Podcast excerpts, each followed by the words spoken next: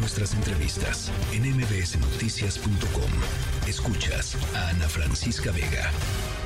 Una de las cosas importantes que sucedió hace un par de días es que entró en vigor la norma oficial mexicana, la NOM 37, que regula eh, lo que en México se conoce como teletrabajo, que es eh, el home office, que ya entró en vigor en México. Y esto evidentemente implica una serie de, eh, em, pues de regulaciones y de obligaciones tanto para los empleados como para los empleadores. Eh, ¿Cuáles son estas obligaciones? ¿A, qué nos tenemos que, atener unos y otros? Carla Erika Ureña, abogada litigante, especialista en temas de género y derechos humanos. Gracias por platicar con nosotros esta tarde, Carla. Gracias, un placer saludarte, Ana Francisca Vega, y también tener el, gusto de conversar con tu amable audiencia de MVS Noticias. A ver, pues cuéntanos un poquito, este, ¿cuáles son los sís y los nos del, del trabajo en casa?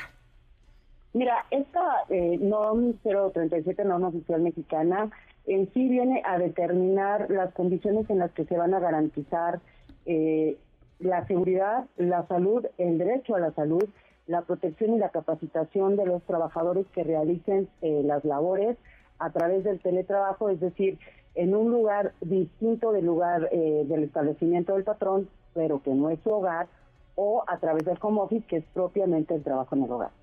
Entonces, eh, esto viene ya determinado incluso desde la reforma, el artículo 311 de la Ley Federal del Trabajo, que se llevó a cabo durante las primeras semanas del mes de enero del 2020. Y específicamente eh, las condiciones que establece ahora es la forma en que los patrones y los trabajadores van a establecer estas, eh, esta forma, esta modalidad de trabajo. Tiene que ser a través de un contrato escrito en el cual el trabajador pueda también tener la opción de retomar sus labores en el propio establecimiento del trabajo. Si quiere. Esta modalidad no aplica para todos los trabajadores, sino solamente para aquellos que realicen más del 40% de la jornada a través de teletrabajo o home office de forma periódica, no de forma esporádica. Oye, eh, el tema de los costos, yo me acuerdo que uno de los asuntos era, pues, ¿quién va a pagar por mi internet? ¿Quién va a pagar por no? Por, la, por las cosas que usa la gente para trabajar. ¿Cómo quedó eso finalmente? Mira, eh, lo que se acordó es que se va a hacer un cálculo eh, tomando previamente los consumos tanto de energía eléctrica como de internet que el trabajador haya estado erogando hasta el momento en que, previa la inspección por parte de la Comisión de Seguridad y Higiene del centro de trabajo, se establezca que efectivamente en este lugar, además de que hay una conexión eh, adecuada de Internet, eh, también se reúnan las condiciones de trabajo que no impliquen riesgos al trabajador. Entonces, una vez que eh, este trabajador obtiene esa aprobación por parte de la comisión, se va a procurar hacer un cálculo entre los eh, las erogaciones anteriores por concepto de pago de luz e internet con las que se están generando a partir de la entrada eh, de esta modalidad de trabajo para ese trabajador.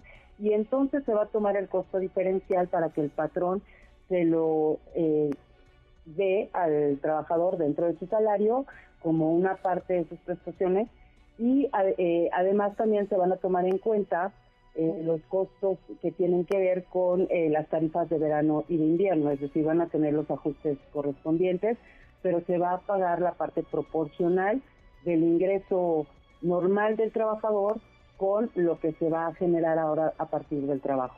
Para este trabajador también tiene que informar al patrón cuántas personas más están habitando en ese domicilio pues para no incurrir en un desequilibrio también eh, ni a favor ni en contra de ninguna de las partes.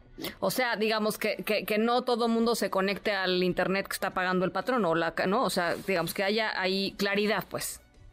Sí, claro. No hagan dallamientos que haya una claridad en cuál es verdaderamente el aumento al costo. La necesidad. A partir de la modalidad. Sí, sí. Oye, eh, otro de los grandes temas, yo me acuerdo cuando se, se estaba platicando sobre el work, eh, el home office, perdón, em, y, fue uno de los grandes temas durante la pandemia, eh, era el derecho a desconectarse, ¿no? O sea, em, no, no nosotros, porque nosotros tenemos un trabajo este, absurdo que no, no, no permite desconexión alguna, pero la gente normal eh, en algún momento en sus vidas se, se desconecta de, de, su, de su chamba y, y, hay un derecho, digamos, de, de, descanso y de respeto por parte del empleador eh, hacia el tiempo personal, privado de, de, las personas. ¿Cómo queda en el, en, el work, en el home office? Porque es muy fácil seguirte, ¿no? O sea, la verdad. De hecho, eh, eh, Ana Francisca, qué bueno que mencionas este punto.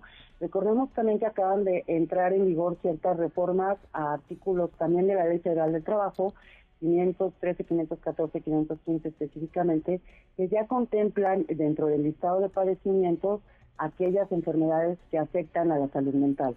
Entonces, el derecho a la desconexión es fundamental, es una parte muy importante, puesto que le permite al trabajador apartarse del trabajo e incluso la desconexión de las tecnologías de información y comunicación de manera digital y abstenerse de participar en cualquier tipo de comunicación, ya sabes, incluso lo que es el famoso WhatsApp. Sí, sí, el de no, pues nada más le mando un WhatsApp que me lo conteste cuando quiera, pues no, ¿no?